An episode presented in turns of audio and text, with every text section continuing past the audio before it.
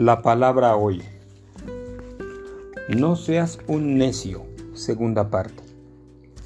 Lucas 12:20 nos dice, Necio, esta noche vienen a quitarte la vida. Hoy vamos a conocer al necio codicioso. Jesús contó la historia de un hacendado exitoso que dijo, Ya sé lo que voy a hacer, derribaré mis graneros y construiré otros más grandes Lucas 12, 18.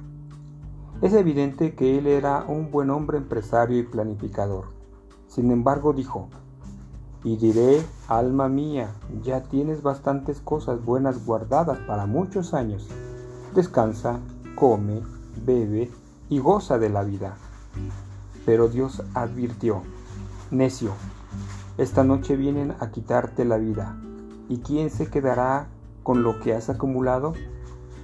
Así le sucede al que acumula riquezas para sí mismo en vez de ser rico delante de Dios. Lucas 12, 19, 21. Ese hombre tenía un plan para el tiempo presente, pero ninguno para la eternidad. Él pensaba en sí mismo, pero no en Dios. Le daba atención a su cuerpo, pero no a su alma.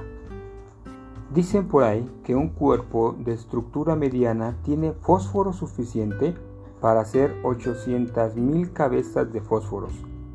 Tiene azúcar suficiente para hacer 60 cubos de azúcar. Tiene sal suficiente para llenar 20 cucharas. Y tiene hierro para hacer lo, lo suficiente a 20 dólares de clavos. Lo demás es solamente tierra y agua.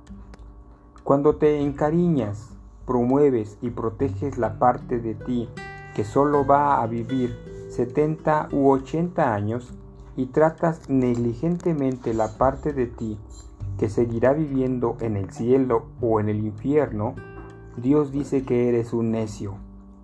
Ese hombre dijo a sí mismo que tenía muchos años, pero sabes, Dios le dijo, esta noche vienen a quitarte la vida.